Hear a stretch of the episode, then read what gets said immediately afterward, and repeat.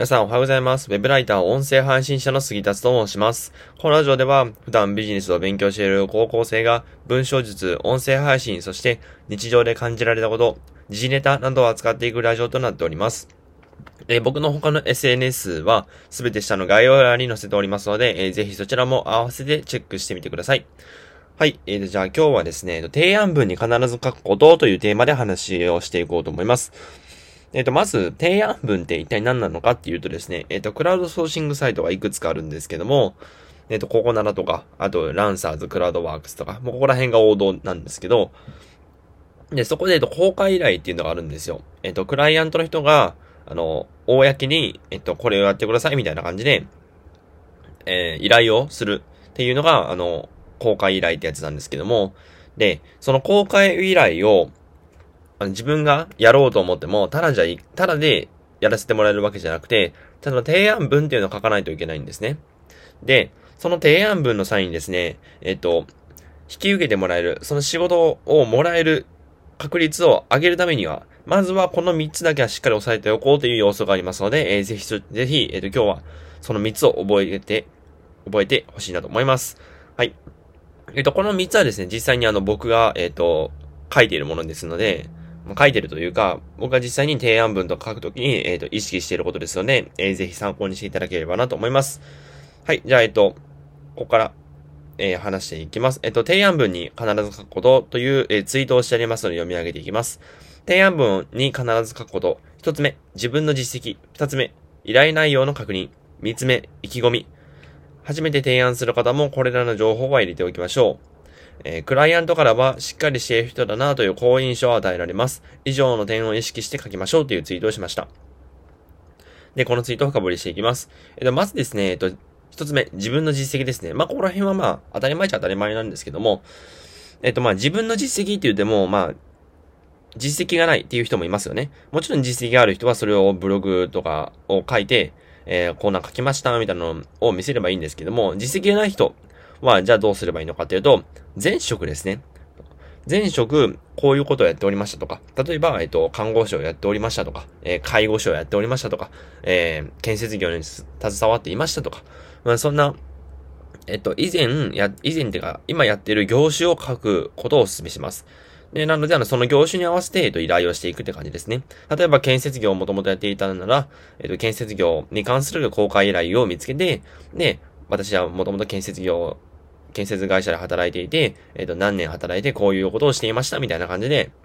えー、書くと、あ、この人はちゃんと信憑性があるな。まあ、つまり、実績があって、ちゃんとその会社で働いたっていう実績があって、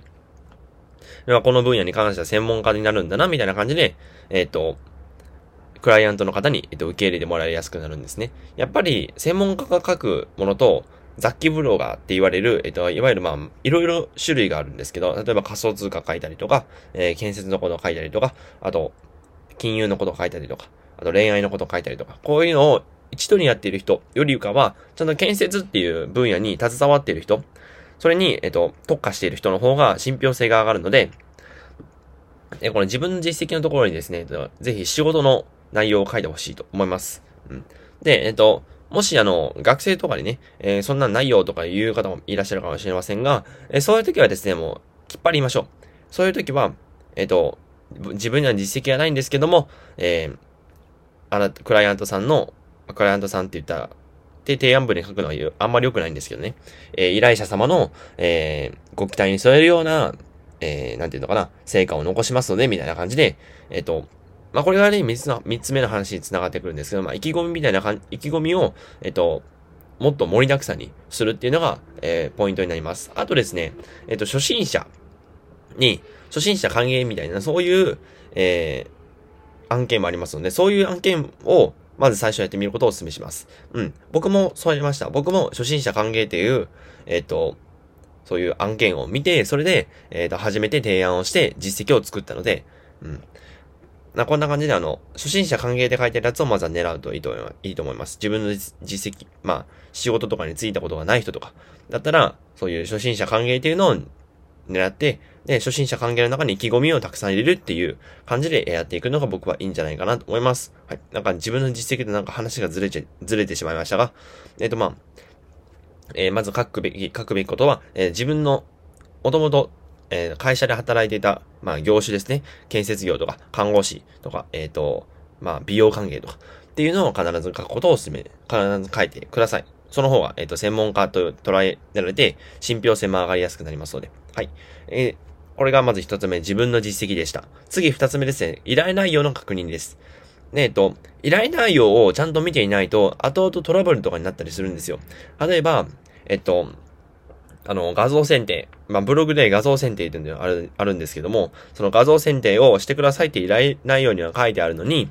えっ、と、自分が提案をした時には、それは書いてなかったみたいな感じ。まあ、自分が読んでなかった。っていうのが、あの、そういう食い違いみたいなのが起こる可能性があるんですね。で、もしそうなると、えっ、と、クライアントの方が、えっと、画像選定もお願いしますみたいなって言ったら、あれ？画像選定なんか書いてませんでしたよみたいな。で、なって、あ、じゃあこの人はちゃんと、えっと、内容とか読んでくれない人なんだな、じゃあもう、あこれから頼まないでおこうみたいなな、なっちゃうんですよ。なので、えっと、必ず依頼内容を読む。で、それをちゃんと確認しましたっていうのを、ちゃんと伝えてあげる。これが、えっと、クライアントの、えー、手間を省けますし、だかそういうね、あの、トラブルとかに巻き込まれる確率も低くなりますし、あと、この人はちゃんと、えー、この内容を理解してくれてる人なんだな、じゃああんまり説明とかいらないかな、みたいな、まあ、するんですけども、ちゃん説明はするんですけども、まあ、ある程度のことは理解できてるんだなって、えー、思われるので、えっと、この依頼内容の確認っていうのは、ちょっとした手間ですけども、あの、書くことをお勧めします。絶対書いた方が得ですので。うん。はい。えっ、と、これが二つ目。えっ、と、依頼内容の確認でした。で、次、三つ目ですね。最後は意気込みです。えー、意気込みを書くときにですね、まあ、注意しないとならないのは、あんまり熱く語りすぎないことですね。もう、絶対この、絶対この仕事成功させてみせます。もう、だからお願いします。絶対やっとてか、絶対やって絶対みたいな。もうそういう人は、あの、鬱陶しくていらないので、うん、正直言って。